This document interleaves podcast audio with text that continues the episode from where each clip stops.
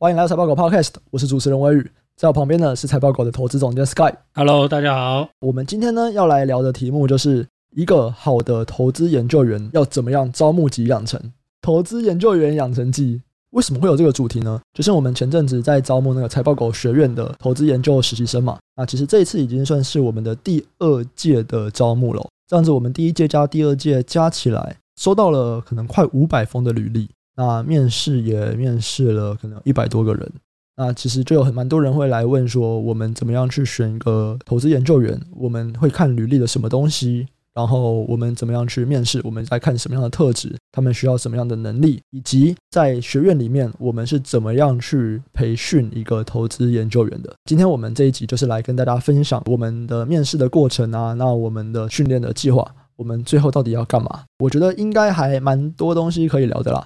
首先，我们还是先来简介一下财报狗学院是什么东西哦。因为财报狗是一个网站嘛，那财报狗学院，我们想要做的是一个台湾最专业的一个投资研究的团体或者机构。那在这边，我们就是在培训我们觉得厉害的研究员，就是在这边，我们会有一些可能目前都还是以学生为主，已经是有一定分析能力的学生，我们就是在这边去训练他们，让他们可以成为不错的研究员，然后也会帮他们去媒合。不管是 buy side 或者是 sell side 的专业投资机构，我们有很多 buy side 人脉嘛，我们认识很多操盘人，所以每一次他们的报告，我们都会去邀请这些操盘人来听他们报个股，某种程度也是大家互相交流投资机会嘛。那这些操盘手，如果他们觉得说，哎，哪些人他们可能表现不错，那他们也可以看看事后有没有一些合作的机会，比方说就直接去那边工作啊，或者怎么样。所以财报狗学院就是一个这样的组织，我们就是希望说聚集台湾杰出的投资研究高手，然后我们在这边互相分享、互相交流资讯，包含说我们自己培训，我们其实也一直跟很多外面我们认为非常厉害的研究员、非常厉害的经理人有做交流，然后互相交换我们的投资研究成果这样子。哇，这样子已经要半年了哦，我们还算很初步的阶段啊，就是持续的努力当中。那我这次是我们的第二届招募我们的实习生，所以我们就先来聊一下，说什么样的人可以来投递这个实习。因为其实有蛮多人会想说，诶，我没有投资经验，会不会不适合？在这个方面，我们对于实习生有没有投资经验，我们怎么看这件事情？有没有投资经验，应该是指有没有实际拿钱去投资的经验吧？对。这种东西很极端嘛，多数人都是属于没有投资经验的嘛。那也有少部分的人可能很早就开始投资股票了嘛。不过因为现在的环境跟以前不太一样了，现在可能大学生很多人就是手边有点小钱就开始投资，毕竟这几年投资市场算是相当的热了。没有真实实战经投资经验，是不是就不适合？我们认为不是这样啦，因为我们其实比较看重的是说你在投资之前有没有仔细的研究过嘛。你在纸上投资，或者是说你做一些虚拟的投资，但是你在虚拟投资的每一个决策都是深思熟虑去选择的，每一个标的都是你自己仔细研究过的。如果你能把你这些东西呈现给我，我倒是不认为说你一定要投资过才能申请实习的机会。讲真的，如果你真的要有投资经验才能实习的话，那我就去马上去开户，然后随便买一点 股票，这样射飞镖就好了，这样也是投资经验嘛。对。对？很广泛吧？对啊，我开个明星三缺一应该也可以吧？一个投机经验，对，感受一下这个赌场的快感。其实我们收到蛮多履历啊，他直接就跟你说，我从去年开始投资，然后我过去一年我的报酬率五十帕，第一句话就写这个，他们认为这是一个不错的表现。可其实就跟我们 Podcast 一直以来我们在强调的事情是一样的哦，我们不认为短期的绩效代表任何的东西，因为你短期绩效。其实非常大的成分就是运气，所以我们不会认为说你过去一年你投资报酬率很好，就代表说你很有投资能力。所以其实你到底有没有实际投资经验，对我们来说，这不会是我们在面试实习生的时候最看重的点。甚至啊，我们有一些财报狗学院的成员到现在还没有开户，就是他在里面可能已经待了半年了，然后已经研究过很多产业，研究过很多公司了，但他还没有开始开户，他还没有实际投资。这个东西其实也都还是有的。所以我们不会认为说没有实际的投资经验就不适合来投递这个实习，或者是不适合试试看这条路。我觉得有开户，它是一个热忱的代表啦。就是如果你没有开户，那我怎么知道你是真的很有兴趣？所以你就可能要在其他的面上去展现你很有兴趣。说实在的啦，要投资你不一定自己要去开户啦，对，你也可以玩别人的账号。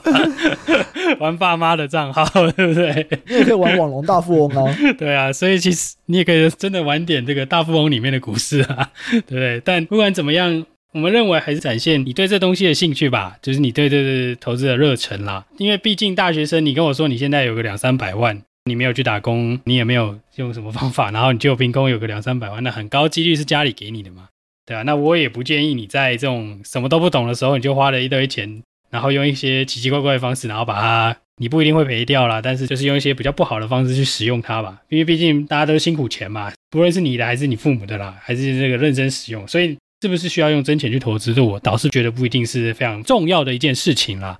但是在你每一个决策下面，你做了多少努力，这是我们所看重的啦。我觉得你刚刚的确有在讲说几个点，就是你对于决策到底付出多少努力。那我们接下来可能就来聊一聊，说我们从筛履历到面试，我们到底会希望这些面试者他们有什么样的特质或能力？那首先我们就先来讲履历好了，什么样的履历我们会进到下一关？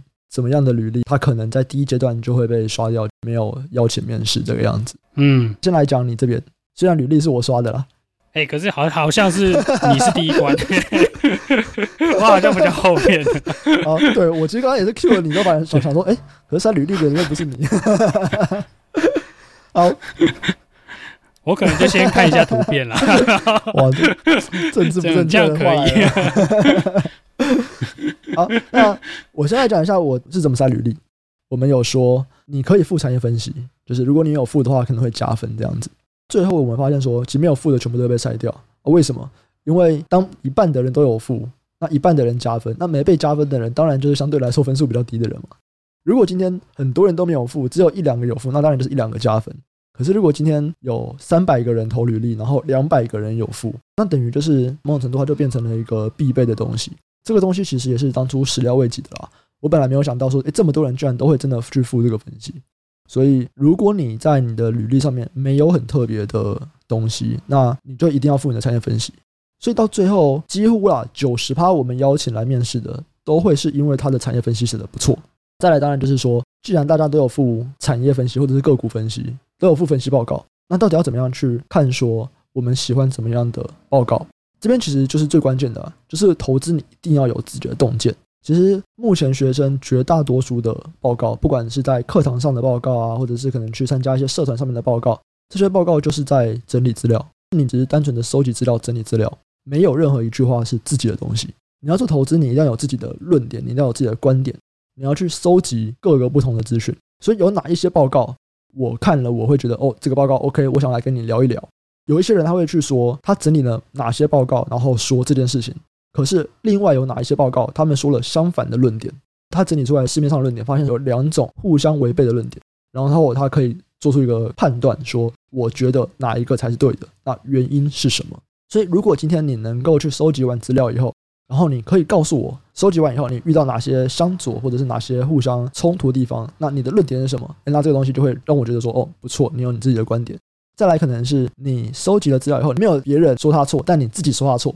然后你去告诉我说，你有什么样的证据，你有什么样的数据去支持你的意见，这个也是。再来，如果是你有办法整理完别人资料以后，根据三种不同的资料或者是两种不同的数据，做出往上一层的推论，这件事情也会让我觉得不错。简单来说啦，就是不要只有别人的东西，你有办法提出自己的洞见，通常来讲，对我来说就是一个蛮加分的东西哦。所以在产业分析可能就是在这边。那如果你产业分析比较不足的话，那接下来就是履历的部分，因为可能我自己是土木系。所以我在审比较偏一类组相关的履历的时候，其实有一件事情让我很惊讶，就是每个人的实习经验都超级多诶。是因为我念土木系，大家不太实习吗？那个时候我整个大学，我甚至研究所毕业，我只有一个暑假的实习经验。可是我看这些财经系、经济系，他们每个人实习经验都是可能大四哦，就是四五份的实习经验。我觉得说哇，怎么有那么多的实习经验？可老实说，这些实习经验一点加分都没有。我看啊，我看对我来说一点加分都没有。因为这些实习也不是真的很证明你的能力或怎么样，我就是会希望说，让我看到你与众不同的地方。因为每个人都去，哇，这样讲出来好像不太好。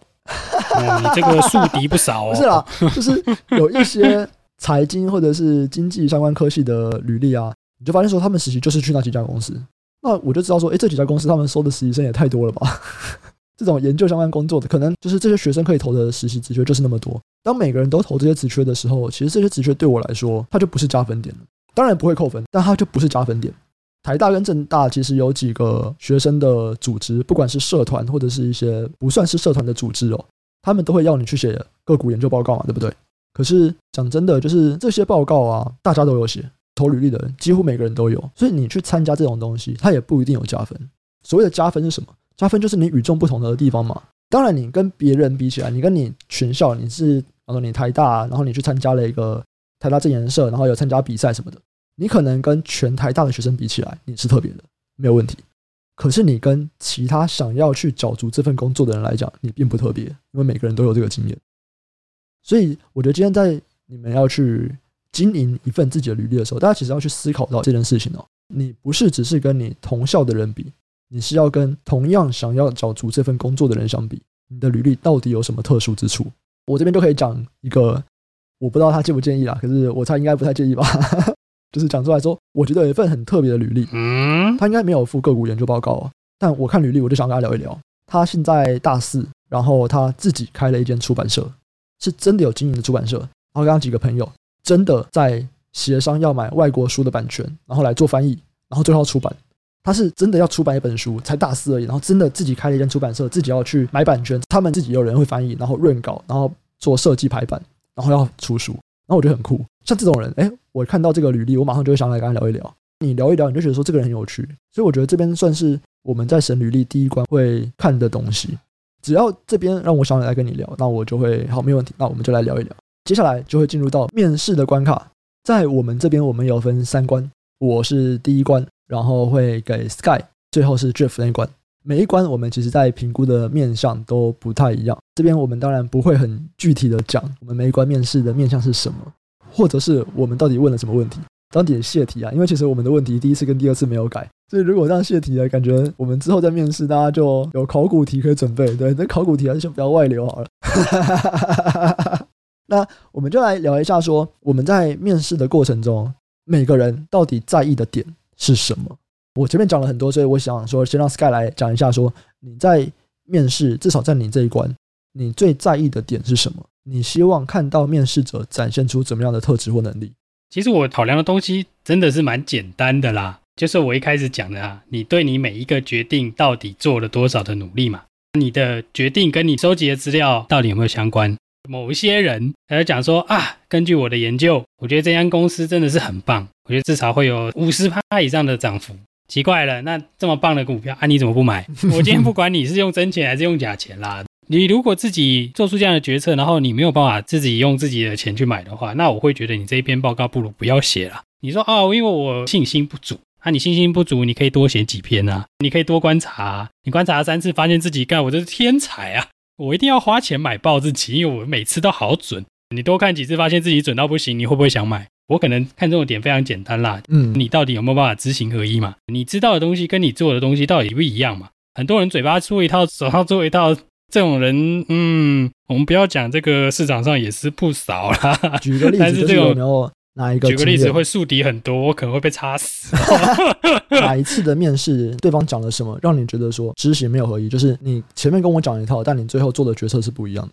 就是我刚刚举的，可能是社团的报告啊，这种报告可能是你写出来不是为了 for 自己投资用的啦，你可能是因为你参加某个社团有个兴趣嘛，或是你上某一堂课可能要交一个期末报告或期中报告，那通常这种产出的结论，你自己可能对那个结论会有点怀疑嘛。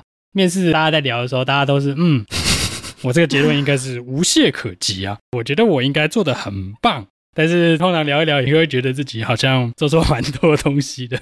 这时候你就会开始，嗯，怀疑自己的决定，怀疑自己为什么会这样写。那你有很多东西没有考量到，在我还没提问之前呢、啊，你都没有办法相信自己的决策了。在我提问之后，你更没有办法相信你自己的决策嘛？你对自己毫不怀疑，那就表示你非常有自信。但是你自信来自于何处？这是我会想要不断的去探寻的，就是说你到底自信来自于哪里？来自于过去的成功，还是你来自于你一无所知？出生之犊不畏虎的呢，什么都不知道就觉得我超棒？对啊，有很多是这样嘛。对，我觉得我是个天才。我大学的时候也是这样的，要不是后来做投资这个行业做比较久，不然我这个大致履历拿出来就是嗯，炒股失败，对，每天去九肚子。回到这个主题来讲啦，不论我们怎么聊，我们还是希望了解你到底对你自己的投资决策有没有办法负责嘛？因为我们在学校学的东西，讲更直白一点啦，很多都有标准答案嘛。我们不要讲投资决策啦，你进去一间公司，你要下一个决策，譬如说，我们公司今天要不要增产？好了，我今天开一个餐厅，我要不要开分店？嗯，这种类型的决策其实是没有标准答案的嘛。那我看的是说，你的思路到底是怎么去做这个决策？商学院有很多的训练，最终是为了这个，但是很多都被扭曲，就是说啊，弄了老半天，老师给你一个正确的答案，跟你说啊，这间企业就是这样这样这样这样这样，所以是对的。bullshit 嘛，这是生存者偏差，爆掉了一大堆，你就大家对的来讲啊。所有的东西都有风险嘛，每一个资讯的背后一定是有正跟反，有好跟坏。你权衡之后，你做出来的决策以后，你对自己的决策有没有信心嘛？如果你对自己没信心，理论上这是一个重要决策，你应该会反复思量，你会去不断的去找寻新的东西，直到你可以说服你自己为止嘛。那你信心满满的来跟我讲，然后被我问到说啊，突然没有信心了。这种我还觉得就算了，因为你一开始对自己的研究还是有信心。但我在跟面试者聊的时候，就会知道你做了多少努力嘛，我会知道你的信心来自于何处嘛。有些人甚至是说我做了一些报告，或是我写了一些结论，但我自己都没有办法相信我自己的结论啊。那你来这个，你像打电动一样，我已经得到了某勋章，但我带了三个勋章，所以我可以来参加面试。这样子的话，那我会觉得说，那你不如不要做这边，因为来也是扣分啦。多数的报告聊一下，我大概就知道你有没有认真做了。或者是说你到底参与哪个部分？我们讲了这么多啊，其实最重要的重点就是说，其实我们就是要看你怎么做这个决策的过程。那做这个决策的过程分为你是怎么去收集资讯的，你怎么最终做出你要买进，或是这间公司太贵了，我可能买了会亏钱。那我们就是看你中间思考的脉络，那你是怎么样推出这个结论的？其实我觉得在收集资讯这边，大家没有太大的问题哦。虽然很多人都会问说，哎，我想要了解你们资料去哪里收集的。老实说，其实大部分的人啊，都不太有收集资料这边的问题，因为真的就是 Google 啊，就只是花的时间多跟少而已。你花很多时间 Google，你就是可以找到几乎一模一样的素材。判断这边可能是大家最常出错的状况，尤其我觉得在社团报告或者是一些为了写而写的报告，通常你都已经有一个结论了，然后大家去想办法去资料佐证，就是不是整理完、分析完所有资料以后得到一个结论，而是可能一开始整理完资料以后就先有一个结论。然后接下来就想办法去拿各个佐证的资料，所以这样子其实蛮容易被找出一些逻辑不合理的地方。再来就是有很多人像你刚说的嘛，他做了 A 公司的个股报告，然后我们教他讲的时候，他就讲 A 公司。那最后你问说，我说你有买吗？他说哦没有，因为我研究到后来，我觉得 B 公司比较好，所以我买 B 公司。这个状况况蛮多的时候，就觉得哎啊这什么意思？你跟我讲那么多，为什么要买 A 公司？就最后你自己买 B 公司。那再来，我觉得有很多是最后的投资判断跟前面研究的东西毫不相关。我觉得这个也是蛮典型常看到的问题哦。比方说，他可能研究 A 公司的产业很棒，然后研究完很棒之后就说，因为最近法人在买，所以我也要买。诶，可是我不懂啊，就是你前面研究这个产业很棒，然后你就直接推到说法人买，所以也买，这中间应该流失了蛮多东西嘛，对不对？产业很棒，公司一定会棒吗？公司很棒，现在的价格一定是便宜的吗？这边全部都流失掉了，这个推论就会觉得逻辑不太扎实。那种可能前面讲很多，然后最后就说哦，因为这些法人说话不错，所以我有买。比起这一种，你不如直接跟我说，这间公司过去配息都很稳定，那产业也很稳定，所以我就买，因为我想当定存股。这种东西，我觉得逻辑上还比较 make sense。虽然逻辑 make sense 啦，但这毕竟不是我们想要的 style，所以对我们来说不一定比较好。可是至少在逻辑这边，它是比较正确的。有很多段嘛，你收集资料的能力好不好？你的逻辑对不对？你的判断深不深入？每个面向都是我们会评估的一个点啊。Sky，因为它就是看逻辑的部分嘛。你要怎么去把你的整个研究啦，跟你的思想是要一致的啦，这是我们看重的啦。刚刚在讲那个先写结论再研究那个，害我想到我要写论文。论文就是要先找正的，再找反的，然后再找中立的，三个我都有研究支持，我就可以乱做了，嗯、对不对？因为这样我就可以一定毕业，有点这种概念啦。真实世界嘛，我们不是为了要拿到一张文凭嘛。我们还是希望能在投资上赚钱啦，所以不鼓励这样的方式啊。再来，我们会希望看到的就是投资热情嘛。有很多人给的个股报告啊，就是社团或者是课外学生的组织的团体报告。如果是给这种东西啊，真的大家都有，这个一看就知道是分组出来的结果，还是你自己从头到尾个人写的结果。这个东西真的，一看就知道了。我可能会希望看到你在投资上面会有更多的热忱，我就会希望可以看到说你有花更多的时间，单纯你为了兴趣，单纯为了你自己的热忱而去做的个股分析。讲真的，大概百分之九十五以上的人，他们都只有小组报告，所以你今天只要有自己写的报告，哎，在这边你就赢过其他人了。再来的话呢，读书也是我们蛮在意的一个点。我发现现在学生好像不太读书嘞、欸。哦，你这个说法，很多人就会开始抗议了哦。就根据我们的样本啊，就不太读书啊。你说不读课外书吧？我当然、啊、我才是真的不读书啦，不读课外书。就你真的对一个东西很有兴趣，你为什么不会想读更多他们相关的东西？比方说，我们在问面试者说：“哎，那你读过哪些投资书？”哎，其实真的讲得出来的人并不多，可能很多人可能不知道葛拉汉是谁，就巴菲特老师。他们一定都知道巴菲特吧，但真的读过跟巴菲特相关的书吗？或者是比较深入在介绍的书，就不是那种网络上的文章。其实真的读过的人也没有很多。我觉得，如果你真的对一个东西很有兴趣，你应该就是要去学习最厉害的人。那讲真的，最厉害的人，他们不会是网络上面的文章可以看到的，在书里面你是有机会看到的，尤其在国外的。如果你真的很有兴趣，你应该都想了解国外最成功的人他们怎么做的吧？会尽可能的去阅读。在这边，我们也看到很多面试者其实算是蛮欠缺的了。像我之前在面试我的行销实习生的时候，我也都会问大家读书的频率。那有些人就会说，跟他同才比，都读的课外书算多了。那一年大概是五本哦，哇，原来现在学生五本超多的这样，不知道该讲什么。哇，那你才你才呛吧？没有啊，你你对一个东西不熟悉，你应该去收集资讯嘛，去网络上收集哪一些书有用的。你对一个东西不了解，你一定是先全盘收集资讯，然后再去选择说，哎，哪一个东西是你适合的嘛？假设是你要学习的话嘛。那你连这一步都没做，我们会就觉得说，嗯，这个好像怪怪的。所以这几个大概就是我们在面试的时候，我们最希望看到的点。这东西全部都是比较出来的，真的都是比较出来的。重点不是在说你自己觉得你有没有，而是在你到底有没有比别人更多。逻辑我觉得比较是是跟否的问题啦，就逻辑合不合理，到底有没有缺漏？这边比较是，诶，你有缺没有缺？那热情它就真的是比较出来的。比方说今天如果都没有人参加任何的社团，那你今天去参加社团，诶，你就是比别人有热情。可是当所有人都有参加社团的时候，那你有没有自己在额外做东西？所以我觉得大家也可以去了解一下，说跟你同样想要找这份工作的人，他们大概是怎么样的人。比方说你去问问看这些社团的人有没有人来面试嘛，然后你一问，诶，十个有七个来面试，那你就知道说哦。其实是同一群人，这边我觉得算是给大家的一个建议啦，就是可以去想一下，说你的履历或者是你在表现，你要怎么样去展现出你不一样的地方。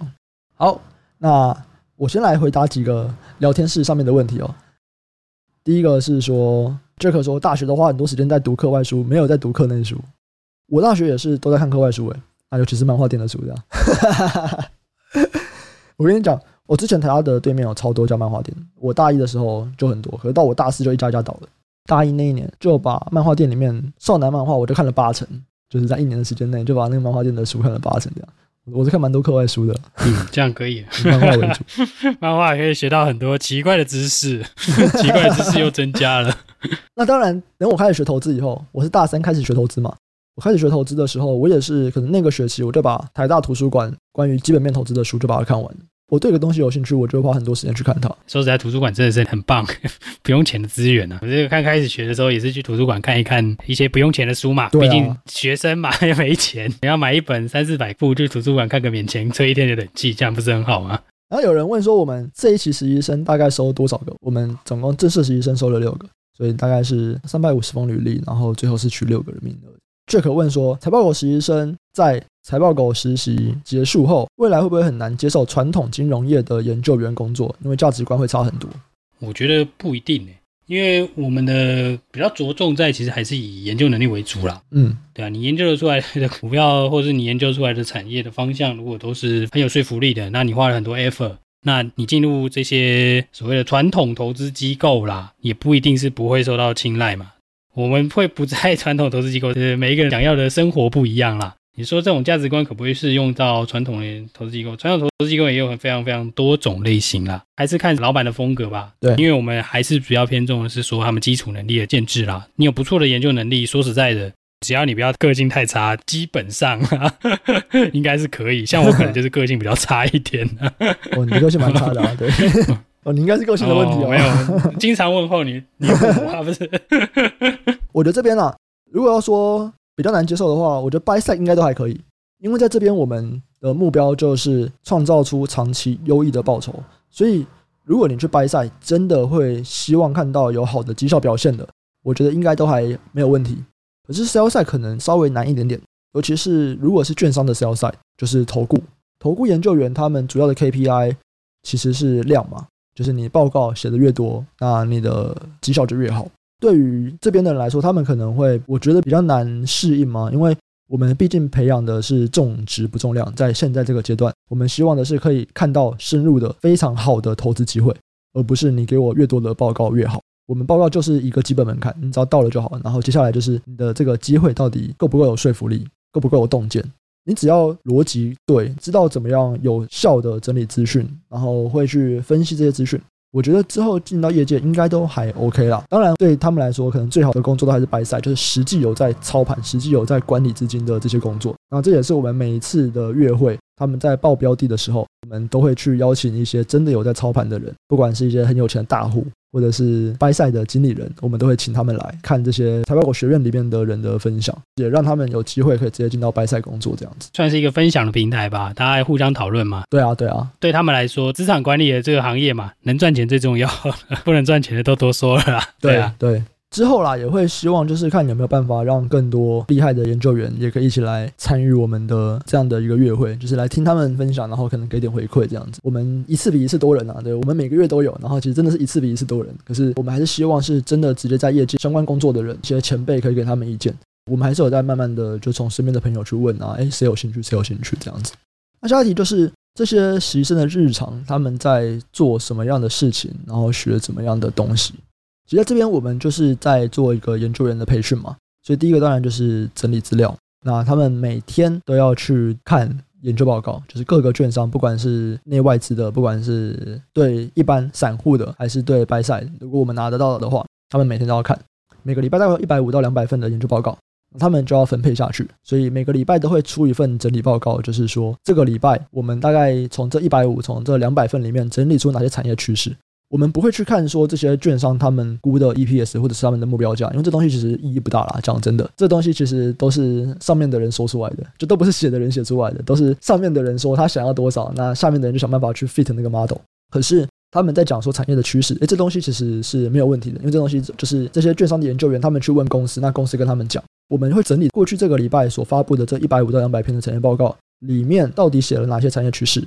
或者是里面有没有写说公司未来可能的催化剂？这是他们做的第一件事情，整理产业报告。每个礼拜他们就来报告，这个礼拜他们看的东西里面有哪一些投资机会，然后我们就会去跟他们讲说，这个东西是不错的投资机会。那接下来可以关注哪些事情？或者是这个东西我们觉得它的投资机会没有这么明显，那原因可能是什么？在做这件事情呢，我们就是要锻炼大家选股的眼光哦。其实选股的眼光算是非常重要。很多人说什么选择比努力更重要，这是直销的人常说的话。的确来，在某些部分来说。你今天选对了题目，你就是事半功倍。再来，他们都要去写产业报告跟个股的报告，这边就是在练深度嘛。你的分析的深度到底够不够？你到底有没有足够的分析能力？那基本的一些量价的模型，对于未来的一些预估、未来的 EPS、未来的获利、未来的资产负债表的预估，能不能够做得出来？然后合不合理？然后能不能够有效的提出你的一些论点、你的一些沟通能力？写报告大概就是在练这些，练你的分析能力，练你的沟通能力，练你的表达能力，练你的组织架构。这几个点大概就是他们的产出了。我们中间当然就给很多的训练嘛。我们大概有内训哦，就是内训就是我们财报狗自己人的课程，大概就有二十个小时。然后我们还会再请很多外部的研究员、外部的经理人，在公司里面做财务的人都会再来分享。整个加一加，我觉得应该四五十个小时跑不掉的课程哦。哇，这课程超级多的，在一个月内把它上完。然后我们也会去请真的的研究员，他们来讲产业，他们就会来报告，诶，他们在研究的产业是什么？那他们对未来的看法是什么？也是让学院的这些人了解到说，这就是萧赛研究员在做的工作，作为他们未来出社会的一个参考嘛。然后我们也会去请我们认识的公司的发言人来教他们怎么问问题，因为其实问问题是需要技巧的。每个人都可以扣公司，都可以访公司，可是发言人不会愿意跟每个人都讲这么多的东西。你要怎么样问到好的问题？这东西也是我们在培训课程里面我们在教的东西。那你说有什么样的资源吗？其实我们没有很多 database，去一些自营可能会有 Bloomberg 可以用啊，或者什么。那我们这边不用，因为我们自己投资，我们也我们也没有用 Bloomberg，就是 Google 就够了。那顶多就是给你财报狗的付费会员权限，跟你分享研究报告档案的资料夹这样子。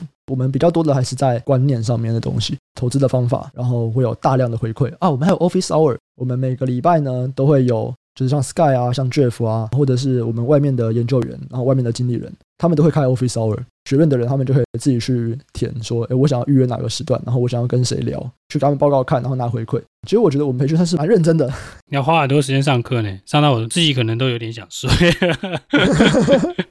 对，这真的是蛮认真的。其实真的直接进业界的话，我在面试的时候，很多人会说，未来毕业以后，他们想要进大的 Side 公司，他们觉得那边有很完整的培训。那其实事实上好像不是这个样子，一般的投顾其实不太培训，他们要的是集战力啊。就没有人在慢慢培训你的。这种东西就是还是看公司啦。我们这边的话，能给一些我们的资源吧，或者说想法的激荡啦，也不能说都是我们在教啦。来参加我们这个 program，在里面你会依照你自己本身的经验或者你的知识所给予的回馈嘛。有一些东西不一定是我们会的，啊，我们花不少的时间在交流这个部分。真的是不断的讨论啊。第一届的人，其实现在有些人已经到了一个很不错的能力了嘛。那他们有时候也会讲到一些我们没有发现到的投资机会。像我们今天下午开会的时候，诶，就有一些人就提到几个，哦，这个看起来是不错的投资机会哦。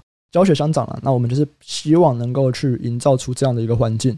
可以让很多我们觉得很厉害的研究员互相来分享、交流投资的资讯，不管是标的啊，或者是产业上面可能其他人还不知道的事情，长期来讲都会对投资很有帮助，然后一定都会帮助到投资绩效。是是是，大家分享的平台是不容易建议的啦。出社会以后啦，你在学生的时候还有一些同学嘛，出社会以后就难了啦。对，能够延伸有一样兴趣的志同道合的伙伴是不容易的。对对对对。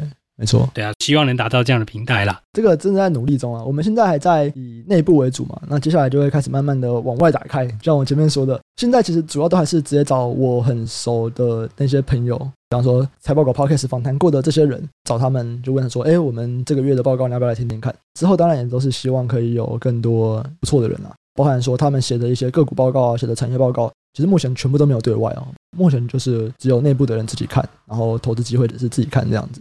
那其实之后我们也都在想说，有适合的机会的话，哎，那也许也是可以多跟学院外面的人可以互相交流分享这样。是。那么，其实我们前面已经讲了很多我们的观点了。那你能不能够给未来希望从事投资研究相关工作的人一些建议，说他们现在可以做什么样的准备？那对于他们未来求职会更有帮助？如果你是说学士上的准备的话，那我觉得就是真的是学问之道无他啦。多看一点书吧，唯情是爱嘛，多去学习一些理论上的东西嘛。虽然理论很枯燥了，但是之所以会把它写在教科书里面，或是常常会出现在一些别人引经据典的地方，一定至少他曾经有用过啦。对，我们这样讲好了。研究的路上啊，其实我个人认为最重要可能会是好奇心跟你的热情吧。传统机构的研究员多数是从金融系，就是我们所谓的商学院出来的嘛。但现在听说商学院要改成二类组还是三类组了？哦，真的吗？我觉得这很重要，因为其实数学 在商学院看似不重要，实际上是重要的啦。这是一个逻辑训练的过程啦。在为什么会说好奇心很重要？像我可能是一个从一类组出身的嘛，那你觉得有机会的是半导体，那你有没有兴趣去看这些东西呢？因为投资市场是不断的有新的东西嘛，新的技术嘛，不管是投资方法，有新的人物，有新的商品，然后有新的趋势。你如果没有好奇心的话，你看这些东西，你会觉得哦，我看了这个东西以后，可能三个月之后就没用了，一年之后就没用了。如果你没有办法一直保持这种热情跟好奇心的话，你很快就会觉得很无聊。这个世界总是不断的会有新的东西嘛。如果你新的东西都没有办法花时间去了解、去学习的话，就算是旧时代的东西，也是会出现变革的。你看最近的钢铁水泥，可能就会来一个碳中和。你就要研究新的东西了嘛？你对一个东西不懂，你要怎么马上建立起这个基础的知识，然后了解它，想办法去深入它这种的能力嘛？那之后才会有我要怎么判断的问题嘛？再配合你的学术上有一些学习啊，那你对投资相关经验的累积，你自然而然的会有一些你自己独到的看法啦。未来可能就是你的 insight 嘛。个人的建议就是这样啦，保持你的好奇心吧，持续努力的求知啊，在求知的路上是毫无止境的，就是。好，以上大概就是我们在分享说为什么要做财报狗学院这个东西，我们希望做什么样的事情。在招募的时候，我们会希望你有没有什么样的资格；在面试的时候，我们希望看到你展现出什么样的特质、什么样的能力，以及我们是怎么样去培训一个研究员。我们主要呢，就是希望能够聚集一群厉害、优秀、杰出的投资人，透过互相的交流分享，一起创造长期优异的报酬。我们在学院里面，我们也有去请外面的研究员来分享业界的生态。加上是这讲的蛮精彩的哦，他就直接把业界每一间公司的菜鸟薪水全部列出来，那大家就知道说，如果你想找工作，谁的薪水比较高，然后谁比较糙，这样子，真蛮有趣的。我们之后如果有机会的话，我们可能再来聊一聊。那我们这集就先到这边，我们下集再见，拜拜，拜拜。